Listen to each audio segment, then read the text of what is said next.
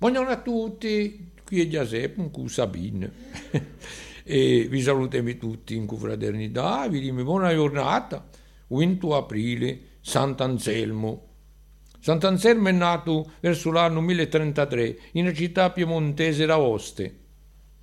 Era un giovane piacente, gentile, allegro, stimato dall'uomo, cortigliato dai ronni, ma non si sentia cubabo, un signore ruru e azzezzo. A vent'anni, quando a mamma morì dando parte da un castello, partirono a un sumere, accompagnato da un servo, e girandoleggiano sei anni, studiando e dandosi bel tempo. A 26 anni, quando lui giunge in Normandia, all'abbazia di Beccus, e Levini, oggi Le Bec e Loin, dipartimento di L'Eure. C'è stato 34 anni, prima come reu, dopo come professore e abate. Fece di Beccus un centro culturale assai importante.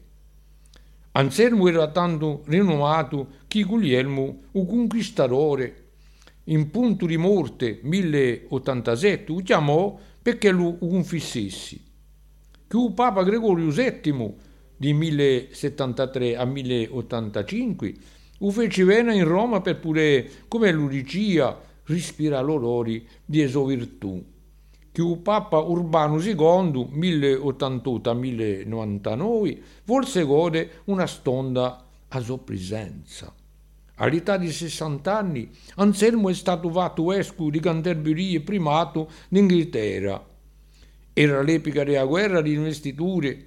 Anselmo che abbia più virtù e sapienza che diplomazia e energia, devi scrivere andassene in Roma dove lui stati lui oltre tre anni. A sua disgrazia fu di voler lottare contro l'omosessualità ebbe a scompette cu Guglielmo Rosso, figliolo di Guglielmo Conquistatore, che era di confraterna. Anselmo è morto in Canterbury il 21 aprile 1109, aveva 76 anni. Ci so chi lo considerano come il più grande filosofo e teologo di uso secolo. Allora, l'etimologia era un germanico, sempre, quasi sempre, eh. Hans nome di Dio e Elm, che vuol dire protezioni e elmo. Per i casati sono Anselmi. Ecco tu per suo giorno e per Anselmo e Anselmalo.